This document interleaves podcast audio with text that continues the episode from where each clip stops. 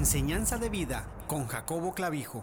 Los tesoros de la tierra son fáciles de imaginar. Dinero en abundancia, valiosas posesiones, carros costosos, casas extravagantes. Sin embargo, es mucho más difícil imaginarse los tesoros en el cielo que no se pueden ver. Pero aún con esto, Dios nos instruye a hacer tesoros en el cielo. La mente humana necesita imaginarse las cosas antes de que el corazón se apegue a ellas. El joven rico se encontró ante un gran reto cuando Jesús le dijo que repartiera todos los tesoros terrenales que tenía por los tesoros eternos en el cielo. Él podía ver los tesoros de la tierra, pero quizás no pudo imaginarse los tesoros eternos del cielo, por lo tanto, se fue triste porque tenía muchas posesiones. Mateo 19:22. Pablo hace una recomendación semejante a todos los creyentes. Si nosotros distribuimos nuestro dinero a los pobres, Dios multiplicará los frutos de nuestra justicia, la cual permanecerá a través de la eternidad. Pero, ¿cómo podemos imaginar los frutos de justicia? Entender esto es muy importante, ya que se nos dice que busquemos primeramente el reino de los cielos y su justicia, y todo lo demás nos será añadido. Mateo 6:33. Hay por lo menos cuatro tipos de fruto de justicia identificados en la escritura, en los cuales podemos invertir reconociendo que tienen valor eterno. Estos tipos de fruto incluyen los hijos, que son fruto del vientre, un carácter piadoso, lo cual es fruto del espíritu, contribuciones generosas, las cuales son el fruto que abundan en nuestra cuenta, y de nuevos convertidos para discipular, los cuales son el fruto de nuestro gozo. Dios también nos promete coronas eternas, las cuales se nos darán en base a nuestra fidelidad.